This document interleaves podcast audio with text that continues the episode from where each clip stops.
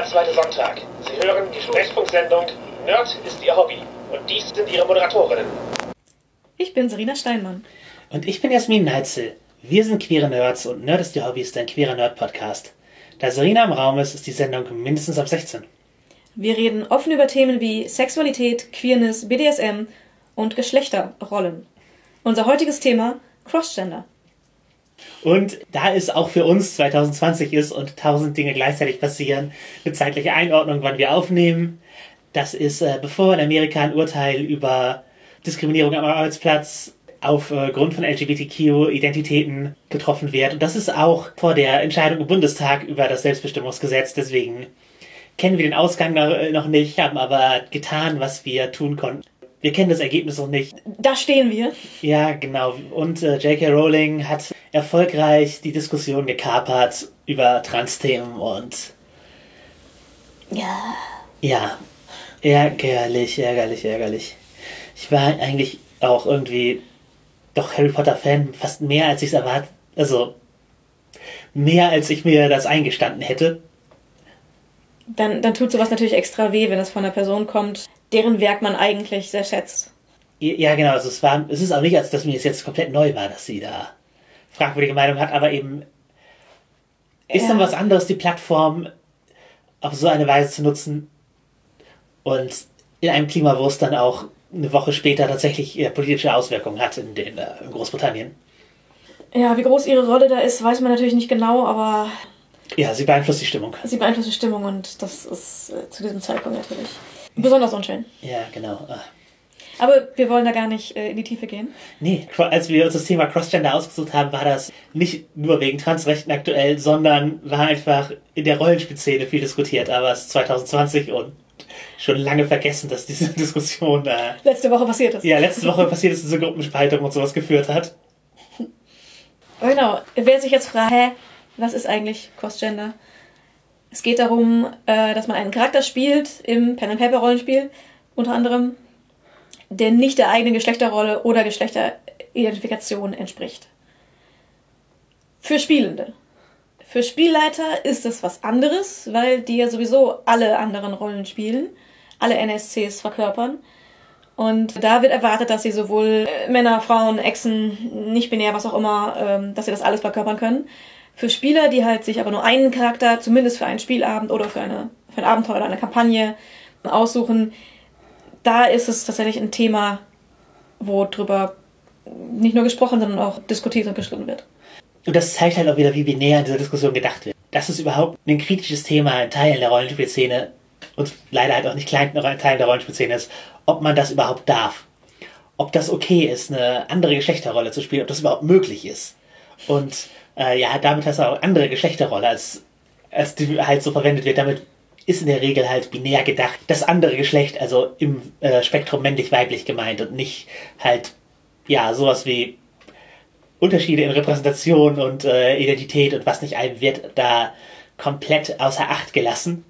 Und ist ja alles sehr, sehr essentiell äh, gedacht. Wir werden uns halt in dieser Folge mit Argumenten beschäftigen, die aus diesem äh, Grundverständnis kommen. Das ist nicht, was wir teilen. Unser Verständnis von Geschlechtern ist ein weniger binäres, größeres und ich sag mal differenzierteres. Und entsprechend, wir gehen auf die Argumente ein, die in der Community existieren. Und wir, die sind nun mal binär. Ja, die sind, die sind äh, nun mal binär und werden und ja, werden halt von Leuten so gedacht. Ähm, aber ja, es ist halt immer wieder relevant und es ist auch immer wieder irgendwie ein Punkt, an dem man äh, feststellt, wie andere Mitglieder der Rollenspiel-Community über Geschlechter denken.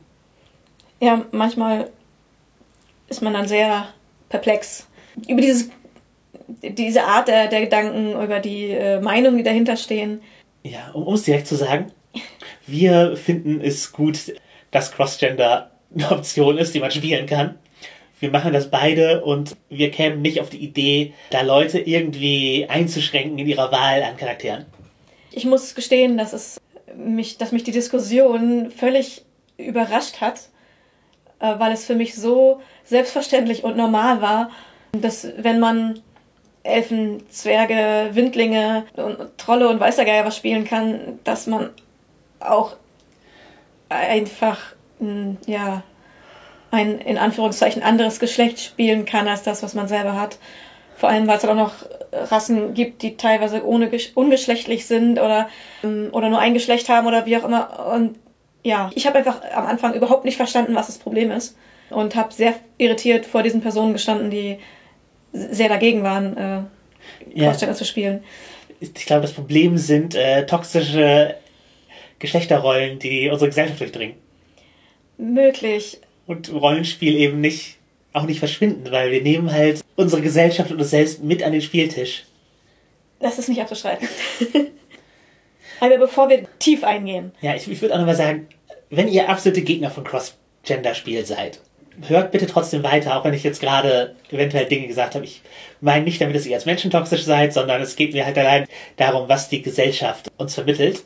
Und ja, einfach hört euch äh, vielleicht einfach bitte an, was wir, was wir darüber zu erzählen haben, auch eben mir als äh, äh, Transmensch, das, was für Erfahrungen ich damit verbinde, was ich einbringe. Und vielleicht ähm, habt ihr danach eine, zumindest ein anderes Verständnis dafür, wie die Gegenseite in der Diskussion unterwegs ist. Und wir versuchen auch, die Position, die wir nicht vertreten, neutral darzustellen. Behaupte ich jetzt auch. Wir versuchen es. Ob es uns gelingt, äh, müsst äh, ihr als Zuhörende beurteilen. Und Cross-Gender im, im, unter dem Begriff Crossplay gibt es auch im Lab. Genau, und in der Cosplay-Szene. Genau. Das ist mindestens genauso umstritten. Da kommt halt auch noch eine Körperlichkeit hinzu. Ja, was den, den Immersionsgedanken natürlich wieder mit aufgreift. Wie sehr beeinflusst mich das, was ich sehe, was ich höre in meiner Rezeption? Wie sehr kann ich die Immersion annehmen? Das bringt halt ein paar Schwierigkeiten mit. Ich muss auch gestehen, dass ich bevor ich selber mich tiefer mit Geschlechterrollen beschäftigt habe, habe ich auch teilweise bei Labs Probleme gehabt, am Anfang Leute ja halt äh, intuitiv richtig anzusprechen, wenn sie äh, Crossplay betrieben haben, wenn sie einen anderen, Charakter anderen Geschlechts gespielt haben. Und das war für mich dann durchaus eine, äh, ja, eine Erfahrung, die ich erstmal machen musste. Aber ich habe halt auch erlebt, dass ich mich auch einfach, dass ich mich daran gewöhnen kann. Und ja, das Ganze öffnet natürlich auch wieder das Problemfeld des Passing. Davon als das Geschlecht, als das mal gelesen werden will, gelesen zu werden. Es ist eben auch vielleicht nicht auf den ersten Blick intuitiv erkennbar. Ist das jetzt eine Frau, die sich als Mann verkleidet im Lab, also im, im Spiel, oder wird ein Mann dargestellt? Es ist vielleicht im Passing einfach nicht auf den ersten Blick zu erkennen. Das macht die Schwierigkeit aus. Und klar, sobald man es weiß, kann man adäquat reagieren. Aber ist es eine Schwierigkeit, die aufkommen kann, die, glaube ich, auch beim Spiel am Tisch mit reinfällt? Wenn man es eben nicht weiß, geht man im Zweifel falsch damit um.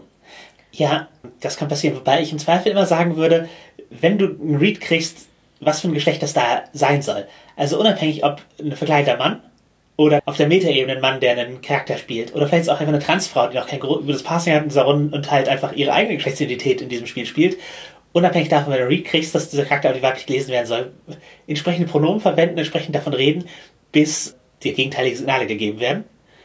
Und ja, einfach die Pronomen akzeptieren, die dir genannt werden. Ja, also im Zweifel auch vielleicht Fragen.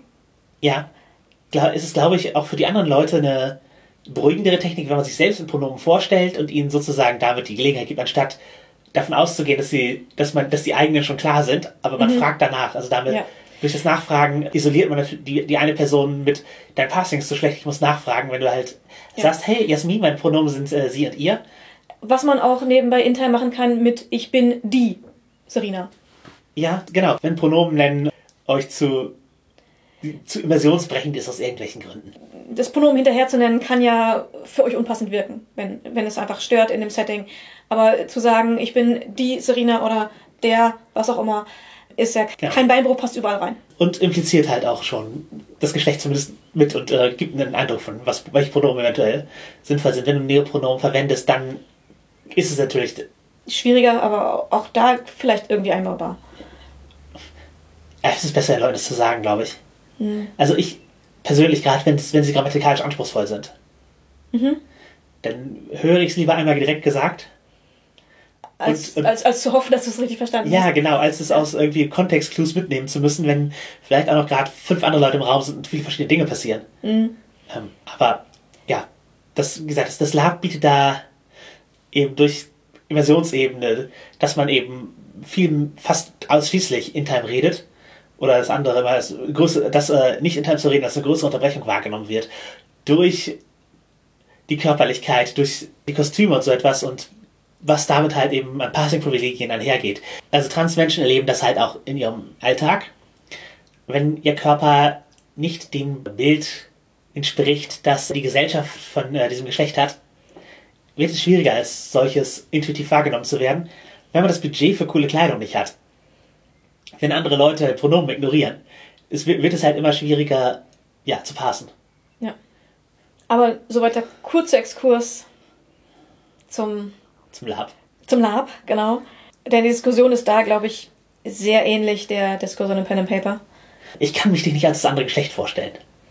Das ist ja, ja auf die Grundaussage. Das ist, ja, nicht, nicht zwingend nur, aber das eine. Also meine Erfahrungen mit Cross-Gender-Spielen sind anders. Ich, ich habe diesen Satz schon mal gehört, aber da komme ich gleich zu. Ja, wir fangen vorne an. Wie haben wir Cross-Gender erlebt? Wie sind wir dazu gekommen? Was sind unsere ersten Erfahrungen? Ich glaube, eine meiner ersten Erfahrungen war tatsächlich deine erste Erfahrung. Genau, ich habe zu Anfang meiner Rollenspielkarriere, äh, wo ich nur am Tisch gespielt habe, äh, immer nur männliche Charakter gespielt.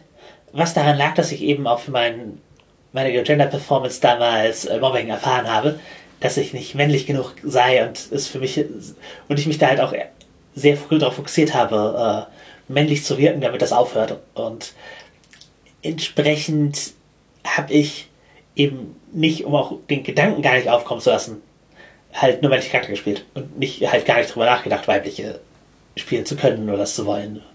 Weil es mich damals eben, also es kam mir halt auch schrecklich vor, äh, so eingeordnet zu werden, dann, weil das eben der Vorwurf einherging. Also einfach toxisches Umfeld, toxische äh, Geschlechterrollen wieder. Mhm. Ähm, aber ja, genau, ich äh, als erstes, das erste Mal Crossgender äh, habe ich tatsächlich im Forenrollenspiel gespielt und in der Textform ist es ja nochmal einfacher. Ja, war es eben auch meine erste Begegnung damit. Ich war da noch nicht so lange beim Rollenspiel dabei. Ich glaube, wirklich aktiv nicht mal ein Jahr. Also so ein gutes halbes Jahr war das, glaube ich.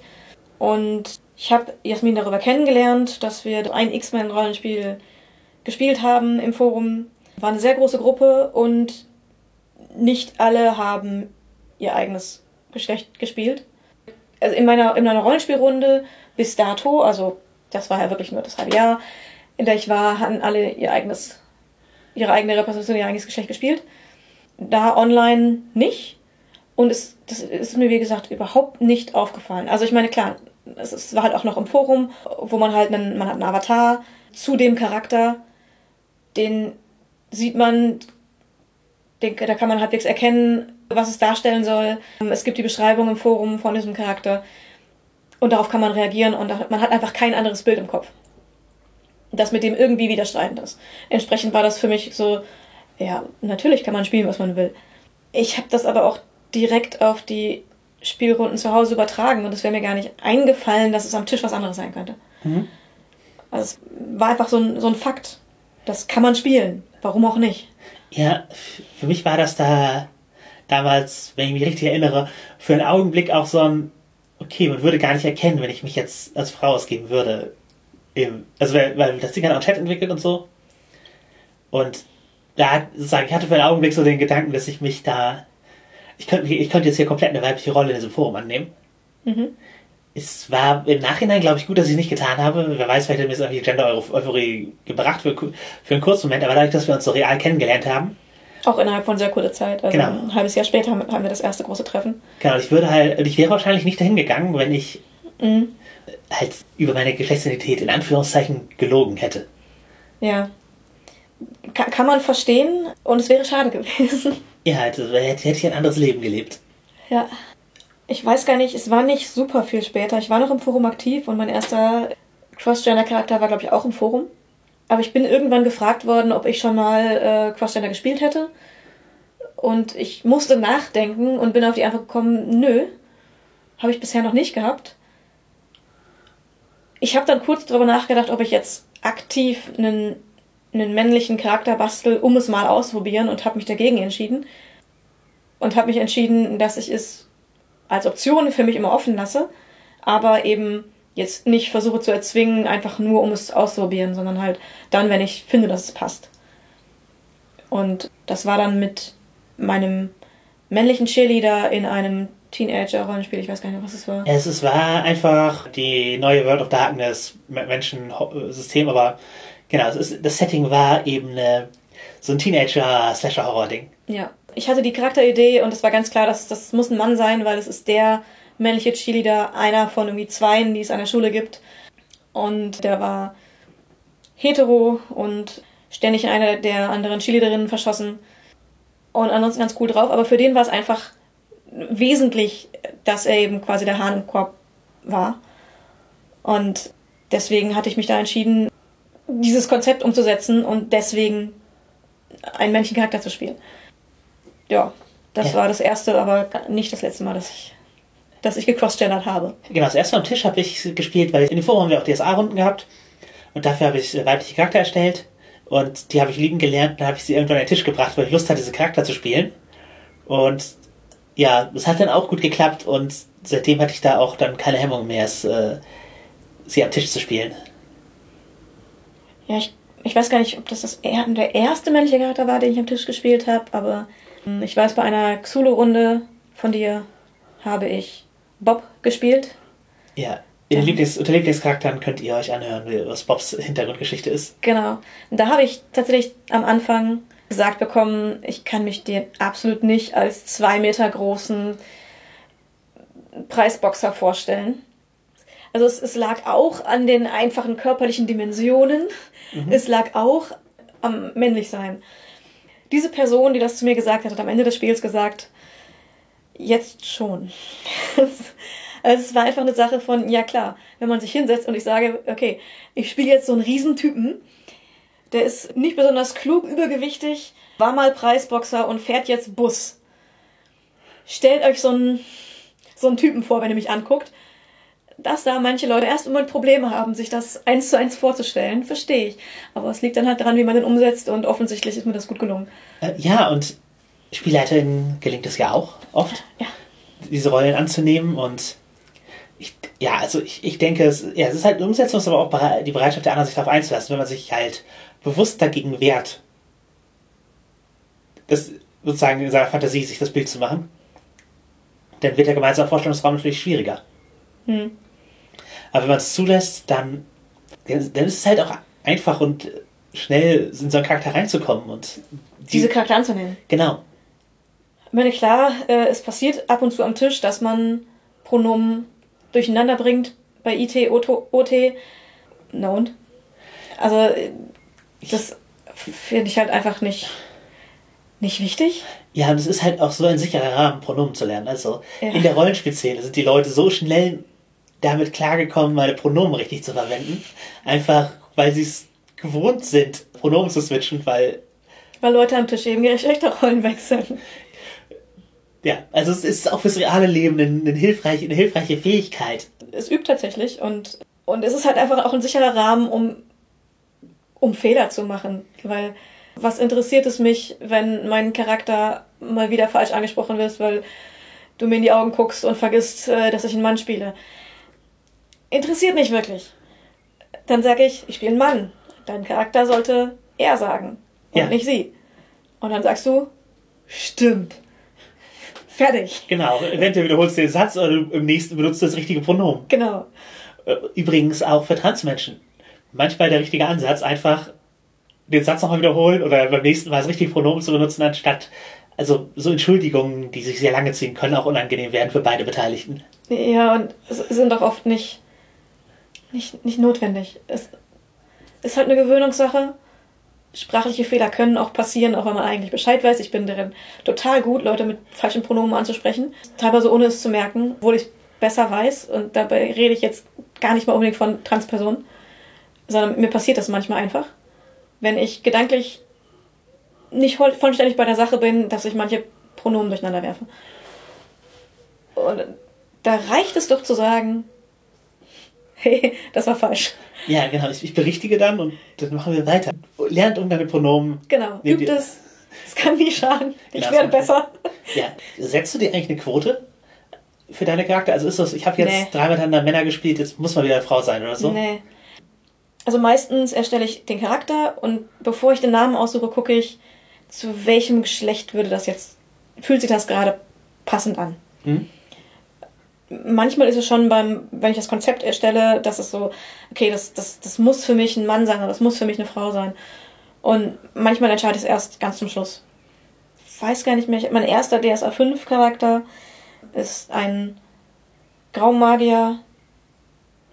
Du hast erst einen nicht-binären Elfen. Ja, aber das, das war, die, Genau, das war, eine, Beta-Test. das war ein Beta-Test. Äh, Habe ich einen nicht-binären Elfen gespielt. Und der, der nicht-binäre Elf hatte nur einen sehr kurzen Auftritt. Ja, es war doch nur ein, nur ein Beta-Test. Aber, aber er hat, äh, glaube ich, sein Feedback permanente Änderungen im System hervorgerufen. Ja, hat er. Ja, äh, es, äh, es, ging, es ging halt darum, wie sich, wie sich Statuseffekte stapeln und das, äh, Selina war sehr unzufrieden. Ja, ich glaube, ich hatte mit einem Treffer äh, sieben Stück bekommen. Und war dann, vielleicht muss man das kappen. Es wurde getan. Ja. Also der Charakter war irgendwie von, von einem Treffer unspielbar für den Rest des Spielabends. Das haben wir dann mal angemerkt. Ja, mein, mein DSA 5 Charakter, der erste, also der erste richtige DSA 5 in der aktuellen Version war der Magier halb elf und männlich. Ich glaube, da, da war es einfach eine, eine Sache von. Ich hatte den Charakter erstellt und habe dann überlegt, was fühlt sich passender an. Ja. Auch er wurde übrigens durch Regeländerung nochmal äh, beraubt in der zweiten Auflage. Ja. ich, ich sag nur Odem-Analyse und magische Analyse und äh, wer nicht weiß, worum es geht, sei froh. Aber genau, ich, ich gucke, was sich für den Charakter gut anfühlt. Ja, für mich, ich spiele halt gerade nur weibliche Charakter. Mhm. Ja, nicht, nicht binär habe ich noch nicht gespielt seit der Transition. Ja, ich, ich, ich fühle mich gerade, finde mich gerade in der Geschlechterrolle ein und das, ich fü- fü- würde mich halt nicht wohlfühlen, sozusagen in alte Muster zu replizieren für einen für, für einen Spielercharakter, den ich sozusagen durch den ich immersiv die Welt erleben möchte. Mhm. Es kann halt durchaus sein, dass sich das irgendwann wieder ändert, aber gerade mache ich kein Crossgender. Ich kann auch verstehen, dass du da gerade nicht so Lust drauf hattest. Ja, jetzt sagen wir, im zweiten Jahr der sozialen Transition fühlt es sich halt äh, auch schon wieder ein bisschen weniger extrem an. Ich bin auch sicherer da in meiner Selbstwahrnehmung oder sicherer daran, wie die Welt mich wahrnimmt. Aber nichtsdestotrotz ist es ja ein Thema, das dich im Prinzip dein Leben lang beschäftigt hat und mal mehr, mal weniger. Und Ja. dass du da vielleicht einfach gerade mal nur in eine Richtung Lust drauf hast und nicht cross-gendern möchtest, ist, glaube ich, sehr verständlich. Ja, und ein Jahr ist halt auch echt ein kurzer Abschnitt meiner Rollenspielkarriere von äh, 24. Ja. Aber warum spielen wir andere Geschlechterrollen? Irgendwie für mich ist, ist die Frage tatsächlich auch einfach sehr nah an, warum spielst du denn eine Elfe und keinen Menschen? Es ist einfach irgendwie, weiß ich nicht, ich habe einfach Lust, verschiedene Charakterarten auszuprobieren. Ja, manchmal, weil es die Story ist, die man erzählen will. Ja, Ich habe halt, ja, einige Charakter gespielt, die halt sich mit sehr, sehr mit Männlichkeitsrollen sowas beschäftigt haben, weil es mich damals beschäftigt hat. Das geht halt, ging halt nur mit männlichen Helden. Und äh, dann habe ich weibliche Heldinnen gespielt und da hatte ich das Gefühl, dass dass ich, dass ich mich in, in diesen Rollen sehr wohl gefühlt habe. Ich habe das sehr gerne gespielt. Das habe ich auch immer noch äh, oft äh, bei Charakteren, aber und manchmal ist es auch das, was, einem, was halt einem intuitiv liegt. ja. Ja. Also das, das was einem, was, was man intuitiv gerne spielt, muss ja nicht das sein, was man ist. Was der Alter Jetzt, ist. Oder, jetzt, oder, wie, jetzt weder bei Geschlecht noch bei, noch bei anderen Charakteristika.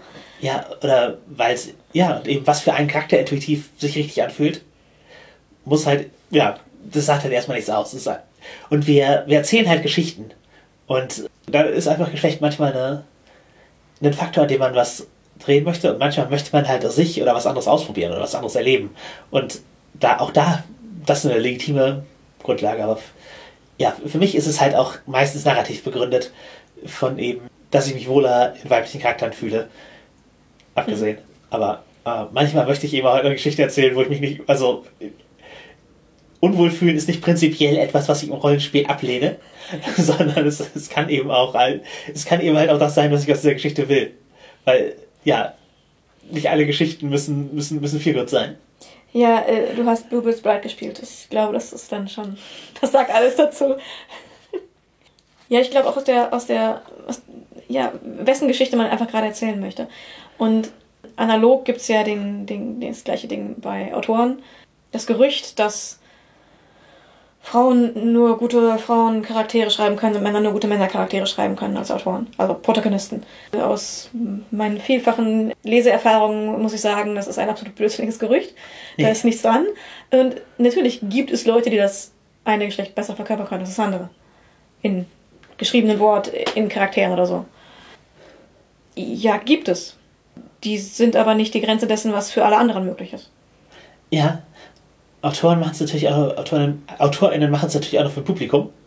Mhm. Das ist, ein, ist ja nochmal ein anderer Aspekt, also ein größeres Publikum als das, äh, Als die Rollenspielrunde. ja, und müssen auch die interne Gedankenwelt der äh, Charakter oft mit zu Papier bringen. Es hilft zumindest, die Charaktere zu verstehen. Genau. Das ist äh, eine Frage der, der, der Erzählperspektive, aber es kommt vor und es gibt, es gibt natürlich, das ist halt nochmal was anderes.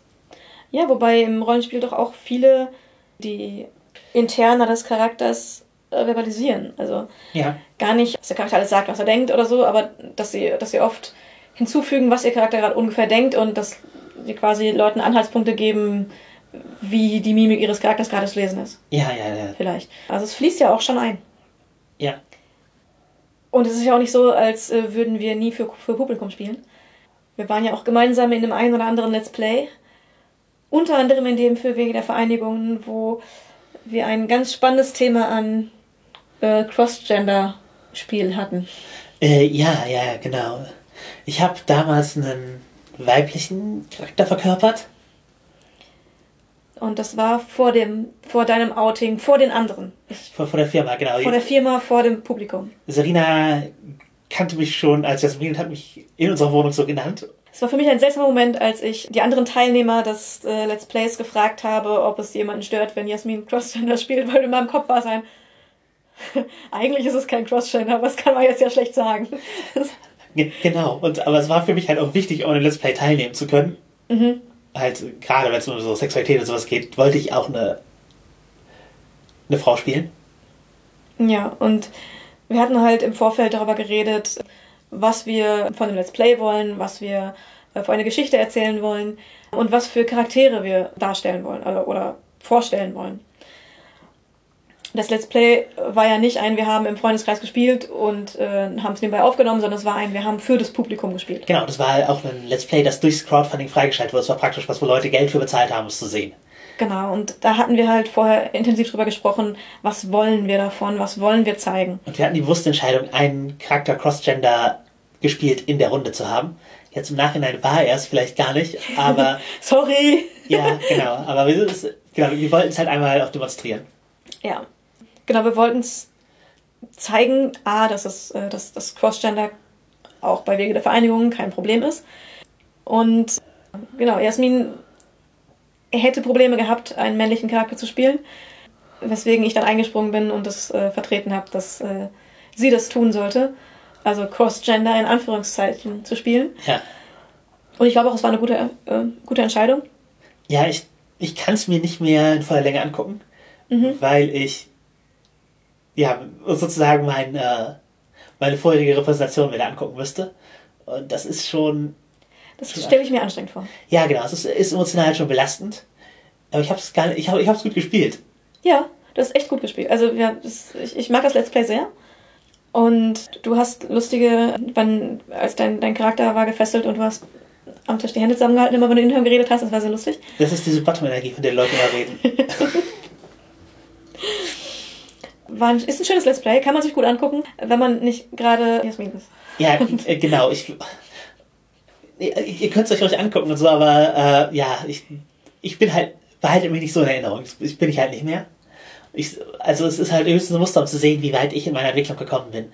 Sowohl vom Aussehen als auch vom, von der Selbst, vom Selbstbewusstsein als auch von der Sprache. Also die ich klinge sehr viel an, sehr anders als jetzt gerade in dem, im Let's Play. Ja. Auch wenn ich weiblich Charakter spiele. Aber ja, wir sind bei einem lustigen Punkt angekommen. Wann spielen Transpersonen eigentlich Crossgender? Ja, genau. Es, ich zu dem Zeitpunkt nicht, aber halt verborgenerweise als solches verkauft, damit ich eine Frau spielen kann, äh, ohne mich zu outen. Zu dem Zeitpunkt, wo ich es nicht wollte. Und, und daran seht ihr halt auch, wenn ihr KritikerInnen von Cross-Gender-Spiel seid, ihr wisst halt nicht immer, ob die Leute gerade Cross-Gender spielen oder ob sie da vielleicht sich selbst spielen und das, was sie äh, ansonsten repräsentieren, die Maske ist. Genau, dass sie, dass sie da vielleicht was ausprobieren oder äh, Mut fassen gerade und die Gelegenheit nutzen, eine Repräsentation anzuprobieren, die sie äh, vielleicht später selber so erleben wollen. Und ja, ich, also, als ich mich noch männlich repräsentiert habe und selber für männlich gehalten, da war es schon vom Gefühl, Crossgender weibliche Charakter zu spielen, weil ich spiele ja jetzt was anderes. Ich spiele eine andere Geschlechterrolle. Also, auf eine Art war es das sicher. Und ich würde es auch heute vielleicht so sagen, ich habe Crossplay gemacht, ich habe Crossgender gespielt damals, auch wenn es weibliche Charaktere waren. Aber es für mich eben damals der Kontext war und das, äh, ich mich daran erinnere, dass ich eben damit, Wie es sich angefühlt wie hat. es sich angefühlt hat, dass ich, dass ich Gedanken darauf verschwendet habe. Und genauso wäre es aber heute. Crossgender, weil ich den, einen der männlichen Charakter, die seitdem existieren, die ich damals, die damals so, ja, das ist halt männlicher Charakter, das ist mein Default. Jetzt wäre es ein Crossgender-Charakter. Jetzt wäre es Crossgender, den zu spielen. Ja. Und ich müsste auch wieder Gedanken darauf verwenden, wie ich das mache, wie ich damit umgehe. Ja, weil ich da eben einen anderen Modus annehmen für. Ist aber natürlich tatsächlich eine echt interessante Frage. Also ich, ich glaube, das liest dann auch jede Transperson anders, die Rollenspiel spielt. Ja.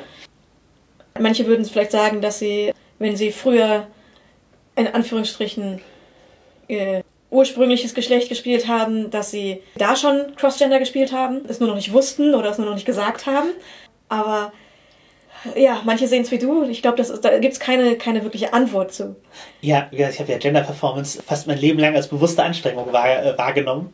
Und trotzdem würdest du zum Beispiel nicht sagen, dass es damals Crossgender-Spiel war, wenn du einen Mann gespielt hast. Also einfach aus, aus meinem damaligen Selbstverständnis heraus. Und, äh, weil manche Identitäten existieren halt auch im Moment. Und manche Gedanken existieren im Moment und äh, beeinflussen eben, wie, wie sich ein Spiel anfühlt. Aber ich rede trotzdem von meinem vergangenen Ich ja auch als sie und äh, weiblich. Ja. Hat sie nur damals nicht so empfunden oder habe ich damals nicht so empfunden? Aber genau, super spannender Punkt. Ja. Ähm, ab, ab wann, hast, hast du einen Zeitpunkt, ab wann du sagen würdest, ab, ab da hat sich dein Gefühl geändert, was Crossgender ist? Oder gab es einen, einen Zeitpunkt der Lehre, wo du das nicht hättest sagen können? Zum Zeitpunkt war es mir nicht wichtig, wie, wie sich mein Geschlecht im Verhältnis zu Rollenspielcharakteren verhält. In, Im Umbruch, sagen wir. Aber ja, ab äh, Winter 2017, wo ich eben angefangen habe, meine Geschlechterrolle bewusst zu hinterfragen, würde ich sagen, ab da spätestens ist es kein Crossgender, wenn ich Frauen spiele. Es war vielleicht eine, eine Findungsphase. Ich habe Rollenspiel damals nicht als mein Hauptwerkzeug benutzt, um Geschlechterrollen auszuprobieren, aber eher vorher. Also ist eher, dass, dass das Crossgender äh, mein Leben gerettet hat. Weil ich habe eben dadurch, dass ich weibliche Charakter aus, ausprobieren konnte, sie weibliche Charakter darstellen konnte, das hat mir halt viel gegeben. Das hat mir eine Gelegenheit gegeben, auch darüber nachzudenken. Und war ja auch einer der, also Gespräch über, darüber, wie ich weibliche Charakter spiele und wie sehr, wie viel, wie viel näher die meiner Persönlichkeit sind ist ja einer der auslösenden Momente, wie, wo ich herausgefunden habe, äh, dass ich trans bin und das für mich anerkennen konnte. Also äh, ist bei mir halt ein ganzer Prozess, bis äh, die Eierschale durchbrochen ist, in der ich mich befunden habe. Aber es ist, das ist halt einer der, der, der großen Risse, ist halt dadurch gekommen. Und genau, das, und auch, ich habe mich ja nach einem Rollenspielcharakter benannt, mehr oder weniger. Also da, zumindest, ich habe den, Na- ich hab den Namen genommen. Es ist nicht, Mit dem Charakter hast du jetzt gerade relativ wenig gemeint. Gen genau, mit dem Charakter habe ich wenig gemeint. Auch wir beide Brad sind, bin ich das nicht. Aber genau, ich habe meinen Namen dahergenommen. Und ich habe halt einfach, ja, ich habe vieles eben äh, durch die Rollenspielcharakter auch erleben können. Ich habe vieles daraus beziehen können. Und äh, ich glaube, das hat mir eben auch wirklich, äh, halt, ja, es hat mir wirklich geholfen und auch äh, dafür gesorgt, dass ich irgendwie über die, über die Zeit gekommen bin, bis, ich, bis mir klar wurde, dass ich trans bin. Und deswegen war, ist es für mich halt sehr wichtig, diese Möglichkeit äh, äh, gehabt zu haben und diesen Zugang zu Geschlechterrollen. Aber ja, das, das sind unsere Gründe, warum wir es machen. Ja, warum wir pro Crossgender sind. Wir es als eine, einen positiven Einfluss auf das Rollenspiel, auf, auf Empathiebildung sehen, also es etwas als Rolle darzustellen, schafft ein Verständnis dafür, wie sich da, Wie es sich anfühlen könnte. ja, äh, genau, für, weil man, man denkt sich ja zwangsläufig in Personen, die ähnlich sind, hinein und dann sind es halt andere Geschlechterrollen, die man sich vielleicht mal hineindenken kann. Das ist ein großes Positiv. Und Abgesehen halt davon, dass es Transleuten eine Möglichkeit gibt, oder allgemein genderqueeren Menschen eine Möglichkeit gibt, mit Geschlechterrollen zu experimentieren. Was die große Frage aufwirft, was kann man dagegen haben? Ja, ja. Es, äh, die, die hat sich für uns tatsächlich sehr, sehr stark aufgeworfen. Und wir versuchen es aber mal zusammenzufassen. Ja, es ist oft ein, ein Gefühl, dass Männer und Frauen sich nicht gegenseitig verstehen können. Niemals wirklich. Und niemals das eine Geschlecht das andere glaubhaft darstellen könnte. Mhm. Und ja, das ist halt binär und heteronormativ as fuck. Und, und für mich super weird und eine, eine seltsame Mystifizierung von Geschlecht. Äh, ja, genau. Das, das, das, als, ob, als ob wir halt gegenseitig mystische Wesen wären. Ja. Die, die man nicht, also Ich, ich kann niemals verstehen, was dieses seltsame Einhorn äh, denken mag.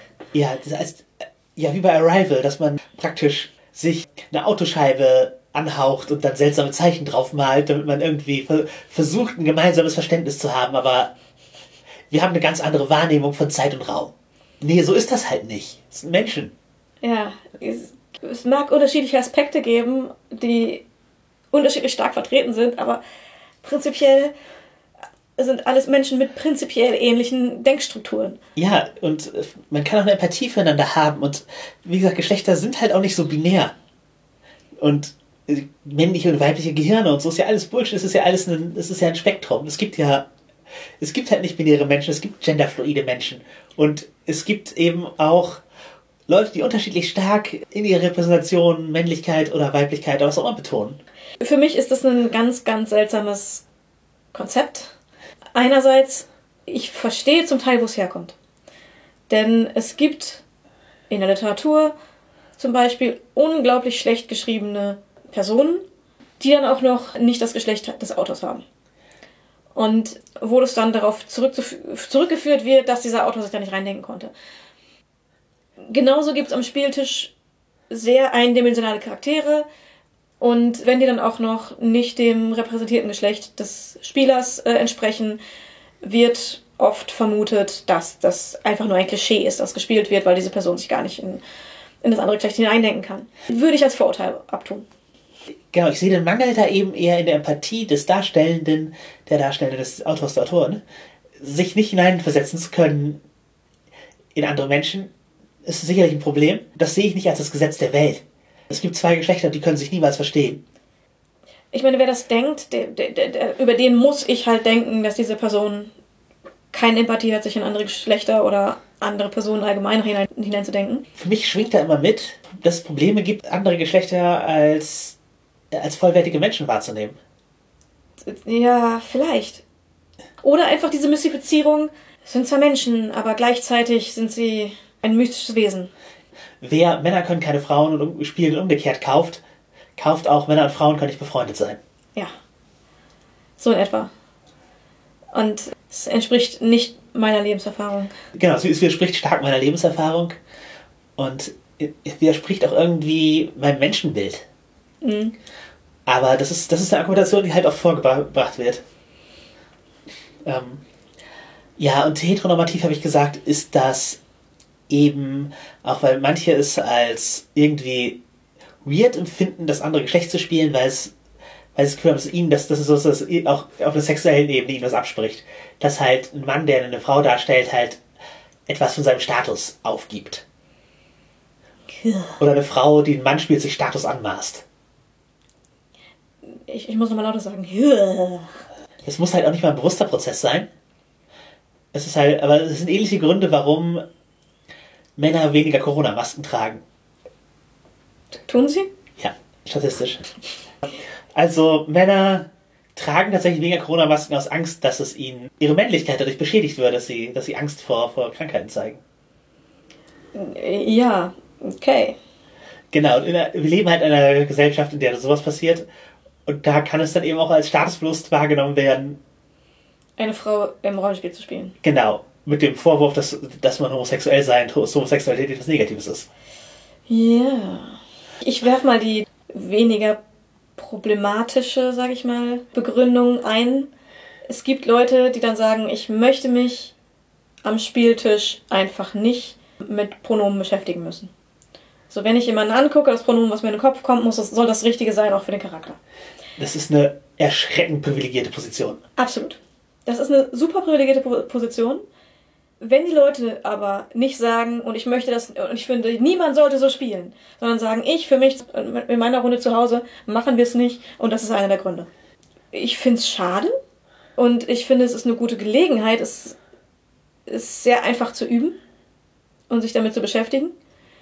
Aber ich kann auch niemanden dazu zwingen, das zu Hause in seinem Hobby mit seinen Freunden zu, also ich kann Ja, niemanden zu zwingen. Ja, natürlich, wir können niemanden zu zwingen, aber äh, je- jemand zwingt halt seine Freunde auch für seine Bequemlichkeit eventuell ihre Persönlichkeit zurückzustellen. Wenn sich alle darauf einigen können, sehe ich da kein großes Problem. Ja, Wenn es da Konflikte gibt, ist es wieder was ganz anderes. ja, aber genau, es ist, es, ist eine Position, die man halt nur vertreten kann, wenn man, wenn man wirklich privilegiert ist. Und Privilegien sind in diesem Fall nicht ein Angriff auf Leute, dass ihre Persönlichkeit irgendwie schlecht ist oder so, dass sie unmoralisch sind. Aber es ist halt, dass ihnen halt einfach keine Diskriminierung von der Gesellschaft entgegenschlägt und sie auch in ihrem Umfeld scheinbar niemanden haben, für den die Verwendung von Pronomen etwas ist, das er Nee. einfordern oder sie einfordern muss. Ja. Aber wie gesagt, solange sie damit nicht, kann, nicht anfangen, irgendwelche Regeln aufstellen zu wollen für andere, Ja. können sie diese Meinung haben. Es ist eine Bequemlichkeitssache, glaube ich, wenn man das zu Hause für sich so aufstellen mag. Ja, was man auch noch ausräumen sollte, was oft, was oft so mitschwingt, ist, dass eben Crossgender nicht, nicht das, das ist nicht sexuelles. Denn Klischee ist mit Crossgender, ist, wo Leute sagen, ich habe schlechte Erfahrungen mit Crossgender gemacht, ist halt oft, da erfüllt sich jemand eine sexuelle Fantasie. Also, dass man quasi jemanden spielt, den man als Person attraktiv fände und den auf eine Weise spielt, wie man es attraktiv fände. Genau. Das ist halt auch wieder so ein Unterhalt der Gedanken, dass es per se sexualisiert ist, sich mit anderen Geschlechts zu beschäftigen. Ja. Also das schwingt damit, warum sollte man sich eine Frau ausdenken? Ja, offensichtlich aus Gründen, weil sie geil findet. Ja. Also es ist, ja, das schwingt da sehr mit rein, glaube ich. Männer und Frauen können nicht Freunde sein. Wenn ich das Bedürfnis habe, das andere Geschlecht zu spielen, dann, dann muss da irgendwas Sexuelles sein. Auch wenn ich mich mit irgendjemandem, mit Personen des anderen Geschlechts beschäftige, muss das irgendwas Sexuelles sein. Genau, ich kann die nicht schätzen, ohne sie zu sexualisieren. Ja. Und also ich kann das. Wenn das jemand nicht kann, schade für dich. Ist mir auch schon durchaus gelungen. Ich habe es für mich noch nicht erlebt, dass ich einen Charakter prinzipiell sexualisiert hätte auf, auf so eine Weise. Egal, also ich meine, ich bin ja auch bi. Von daher ist es ja fast egal, welchen Charakter ich spiele. ich kann mir da ja immer irgendwas. Habe ich noch nicht gemacht, weil was, was ich spielen möchte, ist ja doch jemand, dessen Leben ich erfahren möchte. Und weiß ich nicht, irgendwie, mir, mir fällt die Vorstellung schwierig, das unter einen Hut zu bringen, jemanden zu spielen, den ich sexualisiere, um ihn als Sexsymbol zu benutzen.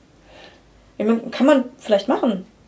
Finde ich jetzt per se auch keine schlimme Vorstellung. Es, es, es, ja, es wäre sogar, also ich würde sagen, es ist legitim, sich Fantasien im Rollenspiel zu erfüllen. Ja, also solange man nicht andere damit belästigt und äh, die ganze Zeit nur versucht, N ähm, andere SCs oder NSCs aufzureißen und genau, die, die Gruppe damit stört. es muss, genau, es muss Konsent bestehen, wie sehr man Sexualität ins Spiel einbringt. Aber wenn man einen Charakter spielt, den man halt super attraktiv findet, oder findet, ist okay. Ja. Und Und auch wenn man den sehr sexualisiert spielt, ist auch okay. Warum genau, nicht? Ja, da wo die Leute schlechte Erfahrungen machen, dann ist es halt, wo es übergriffig wird und wo, Wo Leute die Grenze nicht erkennen. genau, oder wo halt auch Sexismus in der Darstellung durchschwingt. Ja. Also, da hat, Leute können eben auch Crossgender spielen und trotzdem sehr sexistische Bilder von anderen Geschlechtern haben und diese da rein projizieren oder eben vielleicht auch unbewusst Sexismen replizieren in ihren Charakteren.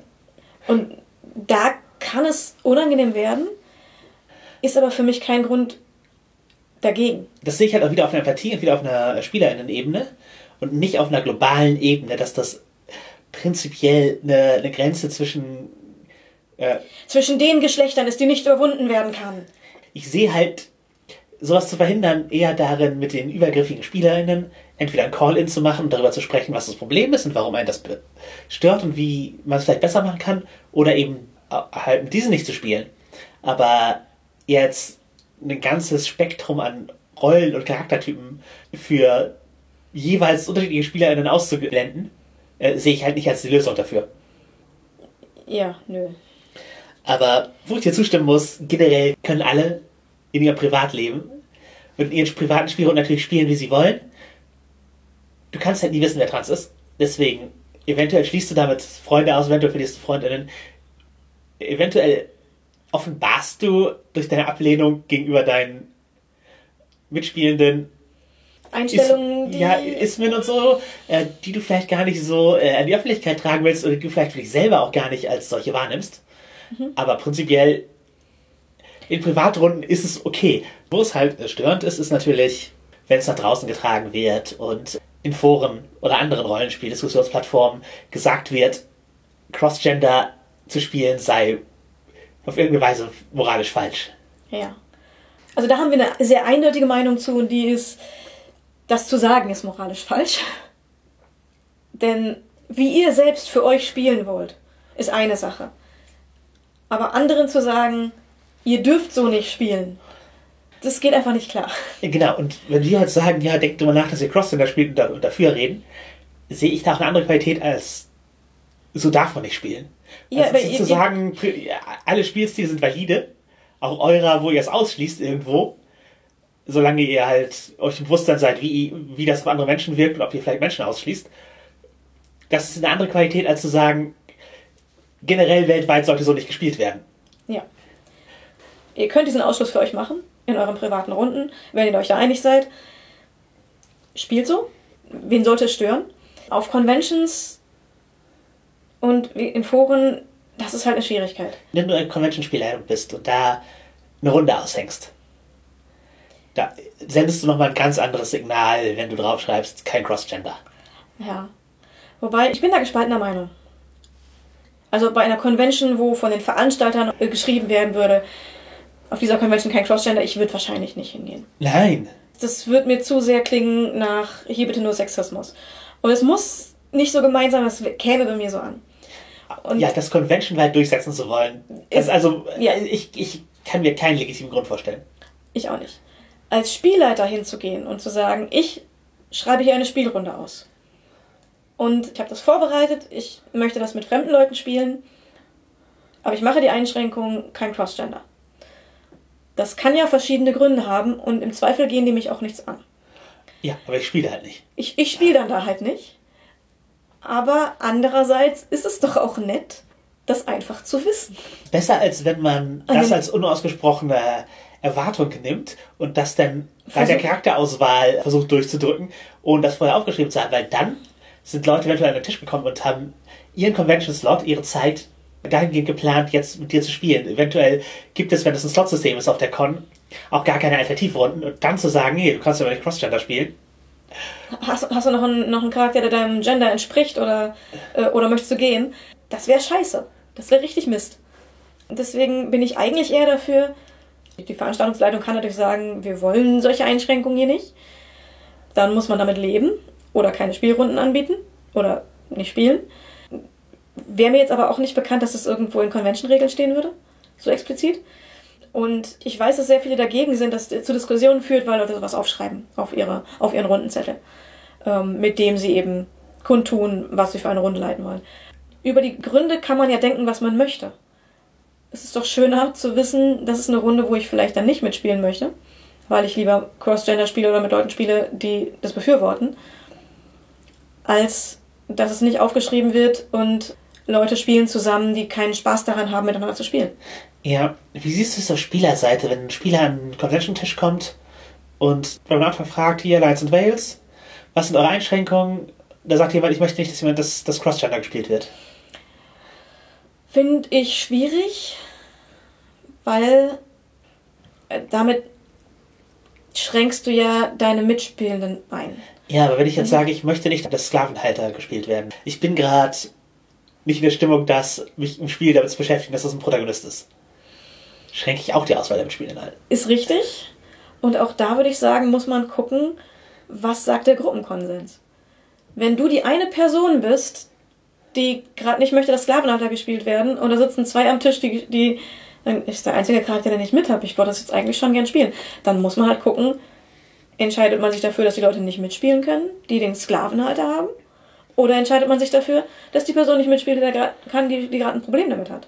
Ja. Oder sind, sie, sind die Leute, die Sklavenhalter spielen wollten, bereit, den Charakter zu wechseln und sich meinetwegen einen vorgefertigten Charakter zu nehmen oder so. Das ist dann eine Sache von Gruppenkonsent. Was, was halt bei unbekannten Leuten halt noch mal schwieriger herzustellen ist, weil du die Issues halt nicht kennst und oft am Anfang so, eine, so ein Prozess mit was ist okay, was nicht okay machst, um eben den Kennenlernprozess zu überspringen, weil, du, weil, weil man eben nur wenige Stunden hat. Genau. Und das ist, das kann natürlich zu Schwierigkeiten führen. Ich habe es jetzt selber noch nicht so erlebt. Ich habe es wohl erlebt, dass wir, äh, dass es Runden gab. Man kam an den Tisch, hat gesagt, hier, ich spiele die und die Frau. Und dass jemand reagiert hat mit, oh, äh, du spielst Crossrider, das äh, habe ich tatsächlich noch nie erlebt. Ich weiß nicht, ob ich gut damit umgehe. Punkt. Aber es gab keinen, ich habe es nicht erlebt persönlich. Dass das da, dass da Ablehnung kam. Dass es das, das äh, krasse Ablehnung kam. Also schon ein, ich finde es nicht so cool, aber mach mal. Und ich versuche damit gut umzugehen. Ja, ich erlebe solche Ablehnung, seit ich trans bin, nicht mehr, weil Leute sich das nicht mir gegenüber nicht äußern. Vielleicht hatte ich einfach Glück, aber Ja. ich habe es tatsächlich äh, so am Spieltisch nicht erlebt, dass es tatsächlich zu einem Streit geführt hätte. Oder zu größeren Problemen. Die Diskussion gab es durchaus mal, aber die waren kurz und freundlich und offen. In der Regel entscheidet man sich dann doch, Charakter zum Wohl der Convention dazuzulassen. Oft. Ja. Es war aber im Endeffekt ja meistens kein Problem. Ja, okay. Was vielleicht auch eine coole Entwicklung ist, das mal einfach mal zu probieren und fe vielleicht festzustellen, dass es so schlimm, wie man es sich vorstellt, gar nicht ist. In, wenn man Demorunden leitet für Systeme, Mhm. dann repräsentiert man ja auch das System. Wenn du sozusagen den Zugang zu einem zu Erleben des Systems durch deine ich mag ich mag kein Crossgender äh, Einstellung beschränkst, dann dann schadest du ja sozusagen auch dem Ruf des Systems und des Verlags dadurch eventuell, dem du eigentlich einen Gefallen tun möchtest. Mhm. Ja, es ist auch schwieriger. Also ich, ich finde, dass man gerade da eigentlich umso offener sein sollte. Genau. Aber das soll jetzt kein Vorwurf an Leute sein, die das gerne machen würden. Ähm, wir möchten nur zu bedenken angeben, dass es eben, es ist schon, wenn ihr das quasi das, das Regelwerk aktiv verändern müsst, um eurem Gefühl da, euer Gefühl da durchzusetzen, ist es vielleicht nicht wirklich eine Demo-Runde. Genau. Ja, was halt oft irgendwie mitschwingt, ist, dass es sexistisch ist, Crossgender nicht zu wollen.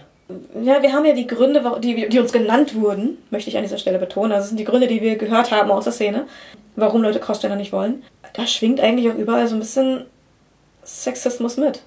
Und zwar oft auch, auch ein struktureller, eventuell. Ja, also nicht, es muss kein persönlicher Sexismus sein, der mitspringt. Also, das, das, das damit sagen wir nicht, dass Leute, die kein Crossgender wollen, alle Sexisten sind. Oder ideologische Sexisten. Genau. Aber wir leben halt in einer Welt, die tendenziell von Sexismus geprägt ist. Ja, und in der es halt auch mal mehr als zwei Geschlechter gibt und nicht alles so eindeutig ist. Und wer das nicht anerkennt, der muss sich dem, dem Vorwurf, dass das zumindest sexistische Grundeinstellungen vielleicht drunter liegen, Ja, oder unreflektierte. unreflektiert. Genau, Also die, ja, also Sexismus ist ja nicht immer etwas, was man mit Absicht tut. Genau wie Rassismus. Also ich, ich habe auch sicherlich rassistische Einstellungen übernommen aus der Gesellschaft und musste die bewusst hinterfragen. Oder sexistische Einstellungen auch, auch, auch sicherlich übernommen. Ich habe ja am Anfang auch besch- beschrieben, dass ich kein Crossgender gespielt habe, weil ich eben das so verinnerlicht hatte. Mhm. Und äh, ja, es gibt einfach Geschlechterbilder oder kulturelle Bilder, was auch immer, Religionsbilder, die drinstecken, die man vielleicht noch nicht hinterfragt hat oder die man hinterfragt hat und die trotzdem mit einfließen. Denn auch wenn man viele sexistische Meinungen schon entdeckt hat bei sich und ausgebügelt hat, kann es sein, dass immer noch Sachen da sind, die man einfach noch nicht bemerkt hat, die einem noch niemand aufgezeigt hat, dass die vielleicht problematisch sein können. Dass da eben sexistische, rassistische, sonst wieistische Dinge äh, mitschwingen können. Wenn sozusagen eure Schlacht ist, dass Crossgender-Spiel im Rollenspiel, Pen and Paper nicht funktionieren kann. Wenn das sozusagen, das ist, wofür ihr eintretet, das, das ist euer Beitrag zur Szene, das ist euer, euer Schlachtruf und, und das Banner, unter dem ihr euch versammelt, dann tretet ihr halt schon dafür ein, andere Mitspielende auszuschließen.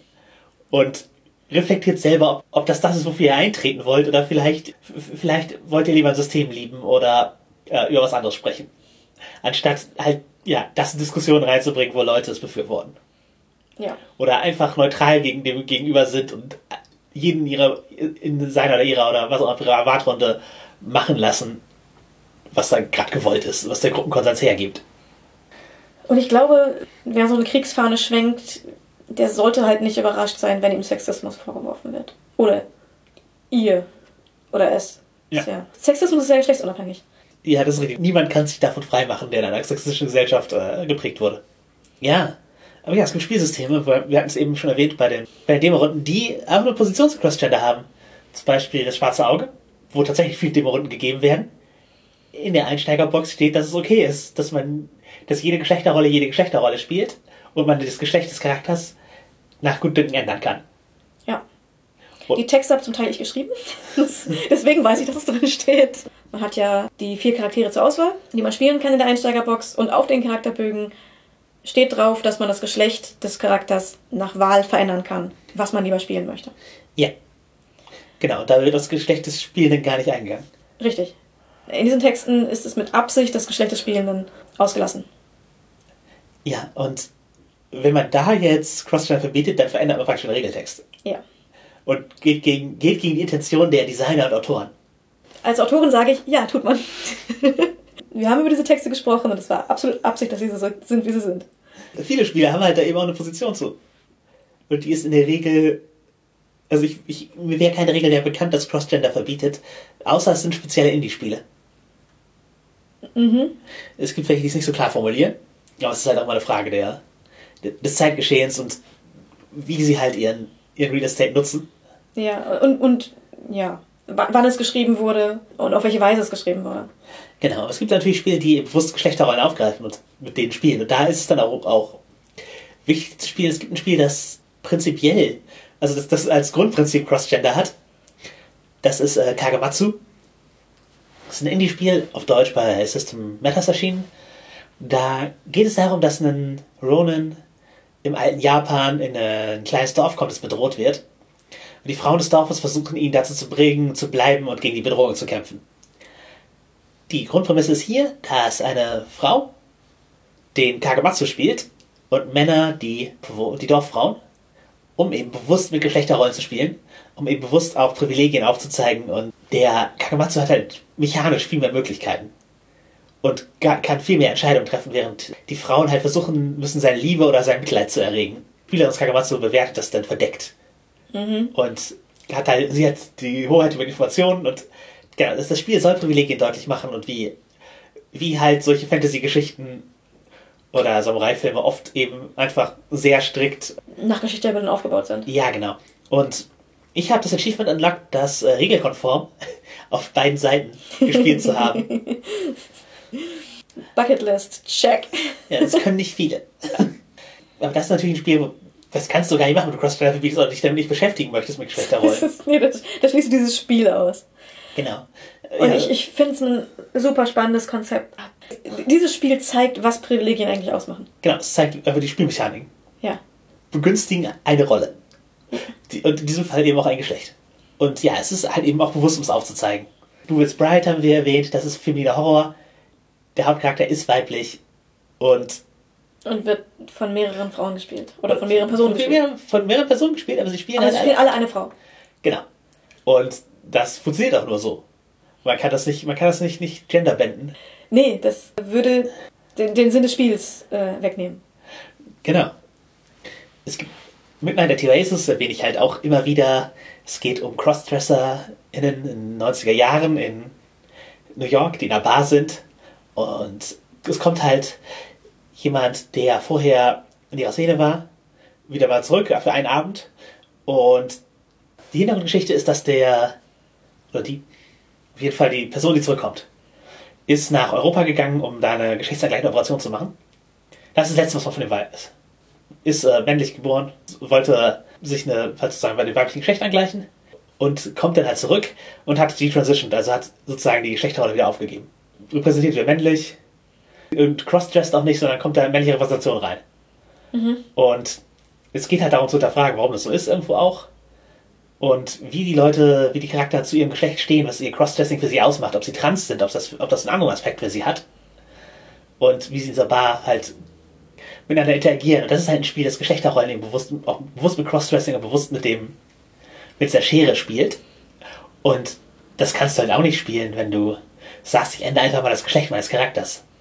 Das kann das Ziel sein für dein, von deinem Charakter im Spiel. aber äh, die Voraussetzungen sind festgeschrieben. Und da sind Geschlechterrollen auch einfach super wichtig, weil das Spiel darüber ist. Und zum einen, wie diese Subkultur funktioniert hat damals, aber eben auch darüber, wie die Leute in ihren Geschlechterrollen klarkommen und was, was Crossdressing eigentlich für eine, für eine Kultur war. Mhm. Also zum, zum Crossdressing können wir auch gleich nochmal ein bisschen zurückkommen. Aber vorher vielleicht den großen Rollenspielblock dieser Folge beenden. Genau, und, und das würde ich sagen, ist, da ist äh, Midnight Activate ist auch ein guter Übergang, weil es geht um Geschlechterrollen Spieldesign. Mhm. Manche Spieldesigns sind Geschlechterrollen der Spielercharaktere eine Voraussetzung für eine narrative Rolle, die man erfüllen kann. Ja. Ja, bei Midnight at the Oasis ist es halt das ganze Spiel. Da sind alle Rollen. Ge genau, das Geschlecht einfach ein, Geschlechterrolle ist ein Kernpunkt des Designs und es geht im Spiel als Kernthema darum. Und Aber bei, bei anderen Systemen sind es ja vielleicht nur einzelne narrative Rollen. Genau. Also, wenn man ein Spiel in einer sexistischen Gesellschaft spielt, oder in einer Gesellschaft mit starken Geschlechterrollen, dann werden zwangsläufig narrative Rollen an Geschlechterrollen geknüpft. Und auch wenn man in einem Game of Thrones Spiel eine Brienne of Tarth ist, die Ausnahme, die einzige Kriegerin zu spielen, ist eben was anderes als. Äh, jeder zweite Krieger ist eine Frau. Ja, genau, als einfach einen Krieger zu spielen. Ja. Bei äh, Sagas of the Icelanders, da gibt es halt auch Geschlechter-Moves. Also es ist ein Powerful Apocalypse-System und es gibt Moves, die nur speziellen Geschlechtern zur Verfügung stehen. Mhm. Auch zu erwähnen, bei Schwarze Auge gibt es die Zwerge, die größtenteils Männer sind. 1 zu 3. 1, was nicht 1 zu 4? 1 zu 3, ist 1 zu 3 1 zu 4. Ich glaube 1 zu 3. Also äh, deutlich mehr Männer als Frauen in, einfach geboren werden, was entsprechend kulturelle Folgen hat. Großes Lebensziel von vielen Zwergen ist, entweder reich und berühmt genug zu werden, dass man eine Frau findet, weil es gibt lange nicht für jeden eine. Das heißt, man muss schon was Besonderes sein, um eine bekommen zu können. Mhm. Und dann durch Geschenke, Coolness, was auch immer, ihr Herz erringen zu können. Oder aber das Ganze aufgegeben zu haben, weil man glaubt, eh keine Chance zu haben. Und stattdessen lieber was anderes zu machen. Und Zwerge sind auch eher auf dem asexuellen Spektrum zu verordnen bei DSA. Ja. Die meisten sind weniger getrieben von Sexualität. Mhm. Ja, eine Zwergenfrau hat also eine, eine besondere gesellschaftliche Position. Ja. Genau wie es halt auch bei DSA sexistische Gesellschaften und patriarchale Gesellschaften oder auch matriarchale Gesellschaften gibt, wo halt die Geschlechterrolle was Spezielles freischaltet. Ja. Entweder soft, dass man sagt, es ist ungewöhnlicher, dass ein Mann in dieser Position ist oder dass eine Frau in einer anderen Position ist. Oder halt auch, hat auch harte Grenzen, wie bei den Novadi, wo die. Die, die Zaubertänzerinnen sind, sind nur für Frauen. Es werden nur Frauen zu dieser Position ausgebildet. Ja. Die Amazonen haben nur Frauen. Genau, es gibt da einige. Gleichzeitig die Derwische sind nur Männer. Die äh, iranischen Tänzer sind auch nur Männer. Ja. Es gibt einige Positionen, gerade in den von Geschlechterrollen geprägteren Gesellschaften, weil Schwarze Auge, die nur für, für bestimmte Geschlechterrollen offen sind. Und im Cross-Gender-Sinne bedeutet das eben, wenn man so einen Charakter darstellen will, muss man eventuell Cross-Gender spielen. Ja. Oder die absolute, absolute Ausnahme sein. Und dann spielt man halt die absolute, absolute Ausnahme, was auch wieder Gender in den Vordergrund rückt. Genau. Ähm, bei vielen historischen Settings, wenn man die bespielen will, ist eben auch die Geschlechterrolle super wichtig, was, mhm. was irdisch ist und da Sexismen existieren. Und ja, manche äh, Lebenswege halt einfach tatsächlich nur Ausnahmen waren oder versperrt. Wobei da oft auch einfach die Vergangenheit projiziert wird. Inwiefern? Dass es teilweise gar nicht so ungewöhnlich war oder so unmöglich, für bestimmte Geschlechter bestimmte Dinge zu tun, wie es heute äh, dargestellt wird. Ja, wie es heute dargestellt wird auf diese Vergangenheit. Mhm. Sexismen werden oft halt schlimmer gemacht äh, oder offener und härtere Grenzen gemacht, als es zum Zeitpunkt eventuell gewesen ist. Die Vergangenheit war halt auch nicht Handmaid's Tale. Mhm. Durchgehend und überall. Die Frage stellt sich, warum wird das gemacht? Aus den Gründen, dass man eben zum einen sich in einer progressiven Zukunft sehen möchte. Ist es jetzt so gut, wie es je gewesen ist? Und eben weil es an Vorstellung mangelt. Weil Sexismen eben auch im Geschichtsbild drin sind. Hm. Und da ist es dann halt schwierig, sich eine Wikingerkriegerin vorzustellen. Ich finde nicht so sehr, aber ja. Ja, für manche Leute ist das schwierig dann. Ja. Aber was, was sagst du zu solchen narrativen Rollen durch Geschlecht? muss man bewusst machen. Ja. Du musst halt wissen, ob du was reproduzieren willst, eins zu eins. Du musst wissen, ob du Leute mit Sexismus konfrontieren willst im Spiel und wie du sie darauf vorbereitest. Bei das schwarze Auge, ja, es, ist, es gibt halt einige Geschichten, die man in Gesellschaften mit Geschlechterrollen besser erzählen kann. Auch das Aufbegehren dagegen zum Beispiel, diese Ausnahme sein zu wollen, wenn das so ist, oder halt eben halt auch einige klassische Klischees, die man aus dem Irdischen kennt und die in einer absolut gleichberechtigten Welt nicht passieren würden. Und wenn man die trotzdem replizieren will, aus irgendwelchen Gründen, dann gibt einem so etwas die Gelegenheit dazu, aber man repliziert eben auch Klischees, die eventuell schädlicher sind, als dass sie, dass sie der Hand daraus beitragen. Hm. Andererseits kannst du halt manche Geschichten auch nur erzählen, und die kann man ja auch durchaus interessant finden, wenn man diese narrativen Rollen benutzt. Ich glaube, das ist einfach eine Frage des bewussten Umgangs und für Spieldesigner eben äh, eine Frage dessen, wo man es einbringt und wie man es wie man's darstellt. Und ich glaube, es ist halt auch nicht immer gelungen. Also in manchen Spielen ist, wird dann halt die, ja, ich spiele halt jemanden hier aus der patriarchalen Sklavenhaltergesellschaft als Entschuldigung, alles replizieren zu können, was ich aus der, von der irdischen Gesellschaft kenne. Oder, oder wie, wie man es gerne hätte. Vielleicht Ich- sogar. Ja, ja, genau.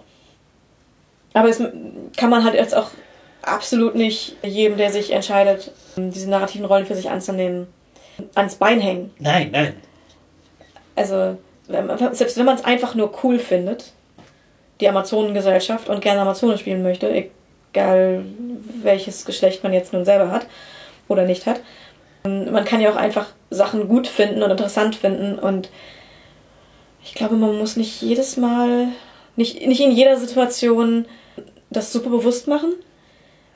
Aber wenn einen Leute darauf ansprechen, sollte man vielleicht drüber nachdenken, was man antwortet. Oft ist es von der Spieldesignerseite wichtiger, drüber nachzudenken, wie man die Voraussetzungen setzt, als äh, dass die, dass die, also dass jeder, jeder Spielende da riesige Gedanken darüber macht, wie ich diese Rolle jetzt, was die Sexismusgründe für diese Rolle sind und so weiter und so fort. Ge- Genau, äh, wenn, wenn es schon cool geschrieben ist, musst du es musst nicht so sehr dekonstruieren und musst dich nicht mit der, kom komplett mit der gesellschaftlichen Implikation beschäftigen. Ja. Aber für Spieldesign ist es natürlich nicht unwichtig, drüber nachzudenken, warum gibt es diese, diese Kultur so, wie es sie gibt, wie hat die sich entwickelt und was soll das Spiel darüber aussagen. Genau. Und auch, wie man die Rollen gendert im Spiel, also die Funktion im Spiel und seien es Spielleitung und Spielende, wie du im Text genderst, ob du es geschlechtsneutral machst, ob du der Spielleiter die Spieler sagst oder der Spielleiter die Spielerinnen oder die Spielleiterin die Spieler. Das, das macht halt einen Unterschied vom Eindruck, der Ja. übertragen wird. Und ja, das, äh, es sollte weder Spieler noch Spielleitung als äh, reine Männerrolle besetzt werden. Ja, da, da kann man noch so viel generisches Maskulinum rufen. Es fühlt sich dann doch eher an, als wäre das Spiel nur für Männer gedacht. Ja, genau. Und da kann man ja gegenarbeiten. Ja. Du bist eine Frau und Spielleiter, das ist voll ungewöhnlich. Ja. Hört man. Also ich jetzt nicht, die Reihe, nicht, nicht oft, aber Ich, ich habe es auch noch nicht oft gehört. Aber ja. Wir haben, wir haben es überhört zumindest, wie es gesagt wurde. Mhm. Ja, da, auch, auch da haben wir überlegen, woran es liegt. Wir haben jetzt viel binär gesprochen. Lass mal lassen. Das ist mit nicht-binären Charakter eine Crossgender. Ist also ähnlich wie diese Transfrage halt. ja. Ich, ich, ich habe versucht, darüber nachzudenken und man kriegt direkt einen Knoten im Kopf, weil. Also wenn, er, nein, wenn er nicht -binäre, eine nicht-binäre Person jetzt einen binären Charakter spielt, ist es ja quasi immer Crossgender. Ja. Aber andererseits ist es nicht auch Crossgender, wenn eine nicht-binäre Person eine anders nicht-binäre Person spielt. Ja, wenn ich, wenn ich genderfluide bin, dann agender Charakterspiel. Das ist, wäre auf eine Art Crossgender. Ja. Aber also dieses, ganze, dieses ganze Konzept von Crossgender ist halt auch Binär, unbrüchig. ja. Wenn ich äh, als eher femme auftretende queere Frau eine Butch spiele, wie Crossgender ist das? Ist eine andere Repräsentation, ein anderer Auftritt. Ist, und ja, ist halt, ist halt vielleicht Geschlechtsrepräsentation auch nur einfach eine, eine Achse an Charakterbeschreibung und Persönlichkeit, die ich verwenden kann. Die halt über den Charakter mehr aussagt als über mich als Spielende. Zumindest bin ich der Meinung, es sollte so sein. Ja, und äh, ich würde aber hier auch gleichzeitig, wenn ihr drüber nachdenkt, Crossgender zu spielen und über das Spektrum, was äh, für ein Charakter möglich ist, auch eben Geschlechtsrepräsentation nicht binär zu denken. Wie Butch ist meine Frau, die ich gerade spiele. Oder, oder wie binär ist mein Charakter vielleicht? Ja, genau. Und auch eben nicht-binäre Geschlechter mitzudenken als eine Option für euch und für eure Charakter. Das kann es genauso bereichern, das kann genauso richtig passend sein wie eben männlich oder weiblich. Ja. Macht mir tatsächlich äh, fast schon Lust, den nicht-binären Elfen nochmal nach dem aktuellen Regelwerk zu bauen. Da kann er auch nicht direkt solche Einschränkungen erleben wie durch die tausend Zustände, wie im Beta-Test. Die Sendung ist schon ziemlich queer gewesen. So inhaltlich. ja, immer wieder. Was auch Frightlands. Ja, aber es gibt halt tatsächlich auch im äh, BDSM durchaus das Spiel mit Geschlechtern. Mhm. Es ist mir tatsächlich im aktiv noch nicht begegnet, aber in den Unterhaltungen äh, darüber durchaus.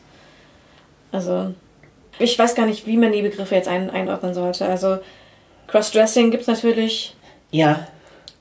Und, äh, aber äh, ich, ich kenne mich mit den, mit den Kings persönlich jetzt gar nicht so sehr aus.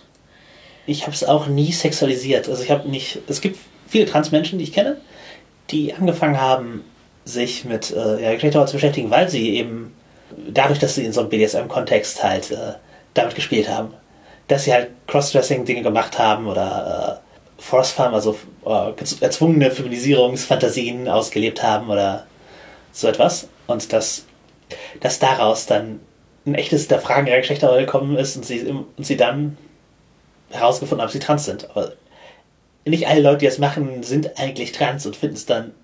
Finden es deswegen gut. Ja, genau. Der, der, der Witz, sind vielschichtig. Ja, ja, ja. Also der, der Witz, was ist der Unterschied zwischen ähm, einer Cross, einem Crossdresser und einer Transfrau? Zwei Jahre. Stimmt halt auch nicht immer. Ja, ich, ich, ich würde auch fast sagen, dass es vielleicht auch eher die Ausnahme ist. Ich weiß es nicht, ich habe da keine Zahlen zu.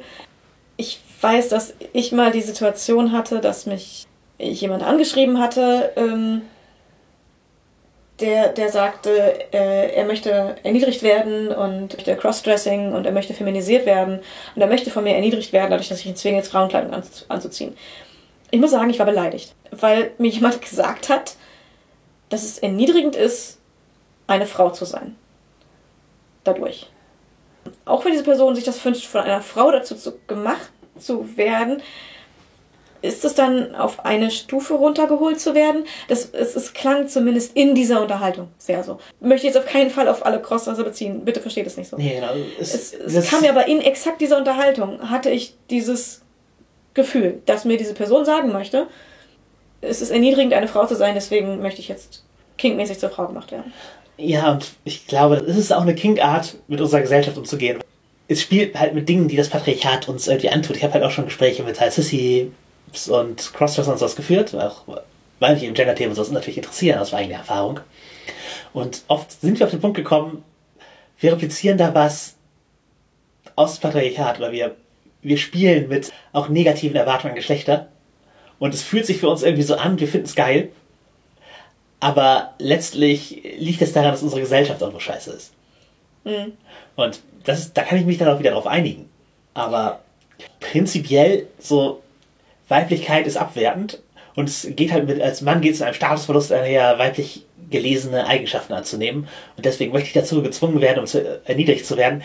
Das ist halt wieder so ein, äh, ist repliziert Ismen und die können halt leicht mitschwingen, wenn man die Person nicht gut kennt und den Kontext nicht kennt. Ja, und ich, ich finde sowas, also es, offensichtlich ist es nicht mein Kink, sonst hätte ich es jetzt nicht so geäußert, aber ich finde es auch einfach, ja, ich, ich finde es unangenehm, diese Sichtweise bei Personen so ja, auf, diese, auf diese Weise mit, mitgeteilt zu bekommen.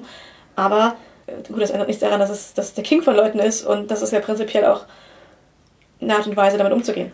Also es ist auch okay, äh, diesen King zu haben, macht einen, genau. nicht, macht einen nicht zu einem schlechten Menschen. Aber ist auch bei mir auf der Liste der Hard Limits. Ja. Also ich, Verständlich. ich, ich würde auch halt nicht Zeugin werden wollen von einem öffentlichen Spiel, wo mhm. für Weiblichkeit oder für schlechtes Passing Leute äh, geschämt werden. Ja. Ja. Würde ich auch nicht gerne. Genau, auch wenn Leute für Publikum brauchen, wir, ich würde denen die Einvernehmlichkeit nicht geben. Ja. Dito, da, da schließe ich mich an. Was ein anderer Punkt ist, wenn Leute Kleidung anziehen, also äh, sagen, sie möchten, dass sie gezwungen werden, Kleidung anzuziehen des anderen Geschlechts, weil es schön ist, weil sie es schön finden. Ja, sie, sie möchten das beigebracht kriegen. Von, von einer erfahrenen Person, die sich damit auskennt, wie es ist, das zu sein, möchten sie beigebracht bekommen, diese, diese schönen Aspekte für sich selbst auch gewinnen zu können. Ja, das ist natürlich oft auch sehr normativ im Sinne von, du wirst bestraft, wenn du vom Frauenbild abweichst. Ja, kann mitschwingen, aber das ist was, das fühlt sich für mich besser an. Ich glaube, das trifft es am besten, weil es geht ja gar nicht, es ist ja nichts Logisches. Ja, yeah. Wir, wir reden hier von, von sexuellen Kinks, die man teilweise nicht erklären kann. Oder man erklären kann, vielleicht erklären kann, wo es herkommt, aber nicht erklären kann, was daran geil ist. Ja, würdest du so eine, würdest du so eine uplifting Force Femme Szene, würdest du was spielen wollen? Ich glaube, selber spielen würde ich es nicht wollen. Das ist einfach, ich habe da einfach keine, keine direkten Bezüge zu. Ich weiß nicht, ob ich mich dafür jemanden darauf einlassen könnte. Aber das wäre was, wo ich als Publikum auf jeden Fall nicht unangenehm berührt wäre. Ja. Wo ich meinen Konsent eher vergeben könnte. Ja, also wenn Leute sich irgendwie schön fühlen dabei und so, das, das finde ich auch wieder äh, cooler und verständlicher. Ich, ja, ich persönlich würd, könnte es halt auch aus, zum einen, weil ich die Top-Energie nicht habe, oben nicht spielen und auf der anderen Seite äh, auch unten auf gar keinen Fall. Also es, das, das würde halt zu sehr auf, auch wieder auf mein Passing, auf mein, also es, es würde halt einfach meine, meine ganzen Gendergefühle zu sehr anspielen, dass ich das wollen mhm. würde. Genau wie ich es halt auch im Spiel äh, möchte ich auch gerne Konsent geben, wenn ich Signifier von Weiblichkeit verliere. Also meine Frisur mhm. ruiniert wird. Mhm. Oder äh, ich Kleidung verliere, die also mir abgenommen wird. Ich, also da her, möchte ich immer eine Sekunde haben, um zumindest zu sagen, dass es grün ist oder nicht. Um, um Konsens zu geben oder, oder abzulehnen, wie das gerade in, in dem Moment sich für mich, für mich anfühlt. Ja. Weil ich bin immer bemüht, äh, Dysphorie zu vermeiden, wenn ich spiele. Zu Recht, würde ich behaupten. Ja, das ist unangenehm. Aber wäre es von oben spielen, also jetzt abgesehen davon, dass du die Top-Energie nicht hast, wäre es für oben spielen nicht genauso? Jemand anderen, also für, für mich wäre es das. Für, für mich ist es ein Hard Limit, einfach, wenn jemand von mir wollen würde, dass ich denjenigen erniedrige, dadurch, dass ich ihn weiblicher ja, ja, genau. mache. Weil es, wie gesagt, ich, ich wiederhole, meine Weiblichkeit abwertet. Kann man so sehen. Und ich meinte, weil auch, auch, auch bei diesen Uplifting-Szenen würde ich, das, auch wenn ich oben spielen könnte, könnte ich das nicht machen. Ja. Verstehe ich auch. Ich glaube auch, dass ich selber, wahrscheinlich könnte ich es nicht, ich kann es aber nicht hundertprozentig sagen. Ja, aber e eher als andersrum. Aber bevor wir ewig darüber reden, welche Kings wir nicht haben, ähm, wir lehnen niemanden als Menschen ab dafür. Aber King findet halt immer auch im Kontext einer Gesellschaft statt und dadurch kann man eben Gefühle von Leuten hervorrufen. Und da leben wir alle von und auch, auch im Kink kann man Ismen reproduzieren und das kann man äh, unbewusst und das kann man bewusst tun und das Bewusstere führt oft zu den befriedigenderen Ergebnissen. Für alle Beteiligten oder auch für die nicht Beteiligten. Genau. Ich denke, das ist äh, das dazu, aber es muss ja halt auch alles nicht so identitätsstiftend und monolithisch sein, in sexy Situationen mit Geschlecht zu spielen. Ja, man kann da auch viel niedrigschwelliger ein bisschen experimentieren. Ja, einfach mal ein kleines Stück anziehen, das vielleicht, das, das man schön findet, aber das nicht in die, in die Rolle passt, die man sonst im Alltag erfüllt. Ja, vielleicht mit Pronomen spielen. Das objektifizierende S mhm. ist durchaus was, was glaube ich Leute, die Objektifizierung finden, als äh, gut finden, als, als ein Werkzeug einfach nutzen können. Und das direkt was über Geschlechterrollen auch sagt. Genau. Also da, da gibt es auch ich sag mal, Randbereiche oder Grenzbereiche, wo man einfach ein bisschen ausprobieren kann, die, die, die noch gar nichts über Geschlechterrollen sagen und die höchstens ein bisschen auf, aufweichen. Ja. Ein bisschen sie an den Rand drängen vielleicht. Und da kann man halt auch einfach mal Spaß mit haben. Ja, genau. Tipp für Brad, wenn du Leute sozusagen da, da provozierst, wie schlecht sie eine Geschlechterrolle erfüllen, kann das halt auch Dysphorie auslösen sein und sei vorsichtig damit. Ja. Auch wenn du es spaßig meinst, du replizierst da auch wieder gesellschaftliche Bilder. Und, und auch wenn das nur Blödsinn ist und überhaupt nichts mit der Realität zu tun hat, das muss nicht heißen, dass es der Person nicht, nicht, nicht nahe gehen kann. Genau. Ja. Und was allerdings komplett Bullshit ist, ist bestimmte Kings männlich oder weiblich zu konnotieren. Abgesehen davon, dass alle körperlichen Konfigurationen möglich sind und entsprechend auch alle Kings, die mit körperlichen Konfigurationen spielen, mit jedem Geschlecht möglich sind, gibt es halt einfach Sachen, die konnotiert sind, sowas wie im Petplay sind Katzen weiblich.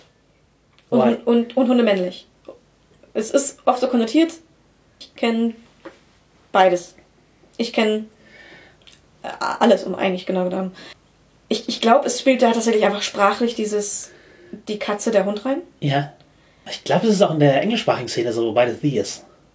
Spannend, weil, also ich weiß halt, dass ich als kleines Kind, als ich über Geschlechter gelernt habe und über Tiere, so gleichzeitig, und auch als auch andere Kinder in meinem Alter das gelernt haben, bei vielen und ich glaube auch bei mir kurz der Eindruck da war, dass Katzen alle weiblich sind und Hunde alle männlich. Ja. Das weil generisches, äh, generische Pronomen auch was aussagen. Genau. Die- Dieser Eindruck ist bei mir entstanden und ich habe den relativ schnell abgelegt, aber ich habe auch danach noch mitbekommen, dass andere Kinder den länger hatten. Ja, den Tieren werden ja aber auch Eigenschaften zugeschrieben, die Geschlechtern auch zugeschrieben werden. Halt, die- Katzen sind Unberechenbar. ja, unberechenbar, wankelmütig, verspielt. Es werden eher Frauen zugeschrieben. Und die, die Hunde sind halt territorial und loyal und äh, Gehorsam.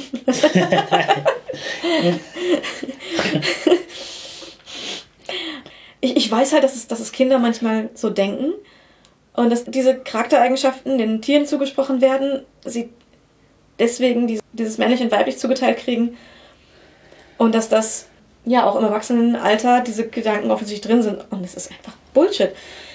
Es gibt beides in allen Geschlechtern.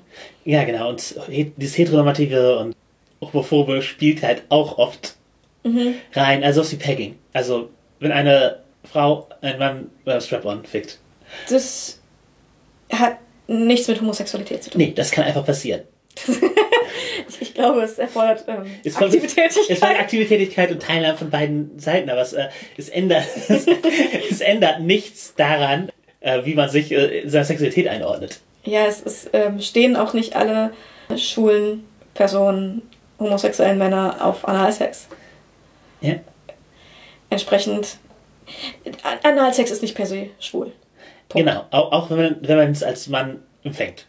Ja. Das ist egal. Da, Nee, äh, auch, also ke keine Frau, die durch die, die auf Analsex steht, wird dadurch ein schwuler Mann und Männer genauso wenig. Das ist einfach etwas, worauf man stehen kann oder nicht. Praktiken haben kein Geschlecht. Ja. Ma- Manche Praktiken erfordern bestimmte Körperteile. Punkt. Dafür ist kein Geschlecht notwendig. Ich glaube, wir haben deutlich gemacht, dass manche Kings oder äh, Definitionen davon problematisch sein können. Ja, und, und auch manche Ansichten im Rollenspiel und manche äh, Charakterklischees. Ja, aber gleichzeitig möchten wir äh, betonen, dass problematisch nicht heißt, dass es verboten ist oder dass wir glauben, dass es verboten sein sollte. Das Ding ist mit Bedeutung beladen. Die Bedeutung ist eine, die man hinterfragen sollte. Also, wenn wir sagen, etwas ist problematisch, meinen wir, es muss hinterfragt werden, was das denn alles Impliziert, was es enthält, was man damit aussagt, wenn man es tut, was es für einen selbst bedeutet, welche Beziehung man dazu hat. Genau, und man muss sich auch für problematische Kings nicht schämen. Außer das ist euer King. Vielleicht sollte man sich ab und zu Gedanken darüber machen, damit man eben mit Personen, die diesen King nicht teilen, auch darüber reden kann, wenn man das denn möchte. Genau, und auch selber versteht, was einem da gefällt. Eventuell findet man, wenn man das Problematische erforscht, sogar noch Sachen, die den Kind bereichern. Ja. Oder, wenn man das Problematische einer Rollenspielrolle erforscht, findet man eventuell halt auch noch Punkte, die die, Rolle, die die Rolle bereichern können. Wie man problematische Aspekte bricht oder betont, um eben, Das Spiel zu bereichern. genau, das Spiel zu bereichern, den Effekt für sich zu bereichern, zu verstehen, wie der Charakter funktioniert. Also problematisch heißt nicht böse, sondern nur es wert darüber nachzudenken. Sollte nicht ohne weiteren Gedanken äh, repliziert werden. Ja. Und wenn man es doch tut, kann es eben dazu führen, dass man in Konflikte mit anderen Personen gerät. Genau. Und der Kontext macht einfach echt viel aus. Ja, sehr viel. Apropos Kontext. wir probieren halt auch mal ein Beispiel voranzugehen und halt Shoutouts zu geben. Und wir sagen halt Black Lives Matter in unserem Podcast, weil das auch eine, das, was, wo wir eine Plattform für haben. Und, Und, und ist so. ja, und ohne, ohne schwarze Menschen, ohne Leute of Color, hätte es den Stonewall-Aufstand nicht gegeben damals. Das waren die, die es ausgelöst haben. Und ohne die Ballroom-Kultur gäbe es keinen Drag im Fernsehen. Und das sind halt, einfach- das sind, das sind halt einfach Fakten. Und äh, da gibt es Intersektionalität und deswegen ist es halt auch wichtig. Und ja, einfach für, füreinander gegenseitig. Und wir, keine von uns ist nicht binär. Und wir versuchen trotzdem dem Ganzen halt auch einen Raum hier zu schaffen in diesem, gerade in diesem Thema, weil Ja, nicht-binäre Personen, es wird oft übersehen. Es wird teilweise auch gegen äh, Cross-Gender, es gegen gegen Trans, gegen verschiedene Identifikationen wird argumentiert mit, dass es sie nicht geben würde. Ja, Und Bullshit. genau. Das, das ist einfach, einfach Bullshit. Es gibt Interpersonen, es gibt nicht-binäre Personen. Es gibt Agenda-Personen, für die das alles, für die gar, gar kein Geschlecht das Richtige wäre. Ja, und Ja. da müssen wir einfach ein Statement machen. Es gibt die und es ist nicht wegzudiskutieren. Sie sind auch wichtig und sind auch Teil der queeren Szene. Genau. Genau wie aromentische Menschen, genau wie asexuell und so weiter und so weiter. Aber wir, wir sprechen hier halt drüber. Aber wir können auch eben nicht bedingungslos für die sprechen, weil wir, weil es nicht unsere Identität ist. Wir, aber wir sprechen eben auch mit diesen Menschen. Ja. Also wir sind ja nicht unreflektiert zu den, zu den Ansichten gekommen, die wir hier vertreten, sondern weil unser Freundeskreis divers aufgestellt ist. Das ist ein, äh, ein, ein Glücksfall, den wir haben. Wir, haben die Connections. Wir kennen Leute. Wahrscheinlich, weil wir offen sind und äh, über diese Dinge reden. Ja, aber, aber es gibt auch eine Rollenspielszene, wenn ihr die nicht-binären Menschen selber sprechen hören wollt, eine Rollenspielszene, hört euch zum Beispiel eben Dean bei Schmetterting an oder hört euch Iro bei Iro Majestät an und dann kriegt ihr es halt direkt von diesen Menschen und wenn ihr People of Color anhören wollt, gibt es da auch viele Podcasts für. Genau. Aber ja, bevor, und damit sind wir auch irgendwie schon im, Mitten im Shoutout. ja, im, im Outro und Shoutout-Teil. Eure Meinung interessieren uns dabei auch sehr. Und wie gesagt, wir, wir treten da gerne in Kontakt. Wir reden gerne mit euch. Wir reden auch gerne miteinander, wie ihr merkt. Wir reden allgemein gerne. ähm, Möglichkeiten dazu sind, Nerd ist ihr Hobby bei Facebook oder Twitter zu suchen. Nerd ist ihr Hobby at gmail.com als E-Mail-Adresse anzuschreiben. Bei nerdsthehobby.de äh, direkt Kommentare zu hinterlassen. Die müssten erstmal freigeschaltet werden. Äh, allgemein freuen wir uns über 5-Sterne-Bewertungen bei iTunes und auch da sind uns Kommentare willkommen. Ist nur weniger interaktiv. Aber wir lesen alles. Wir lesen tatsächlich alles. Und wir antworten auch in der Regel da, wo wir antworten können. Genau.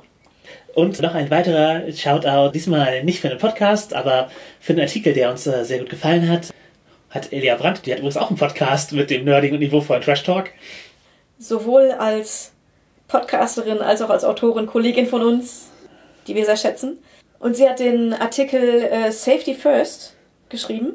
Da geht es um geistige Gesundheit im Lab und was Spielleitungen tun können und Spieler, Mitspieler tun können, um allen Beteiligten ja auch emotional und psychisch beizustehen und das Lab-Erlebnis zu bereichern. Genau, da wird, wird über Sicherheitsmechaniken speziell für den Love-Kontext gesprochen.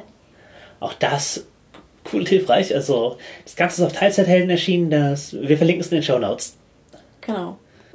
Ihr habt jetzt äh, viel von uns zu Gender gehört, zu Crossgender, zu Crossdressing, zu Geschlechterrollen. Und wir hoffen, ihr könnt davon was mitnehmen. Vielleicht nur abstrakt, aber vielleicht suchst du dir auch einen passenden Rahmen und einen sicheren Rahmen und experimentierst mit deiner Geschlechterrolle. Trag einfach mal, was dir gefällt, scheiß aufs Passing und willkommen in deinem neuen Leben.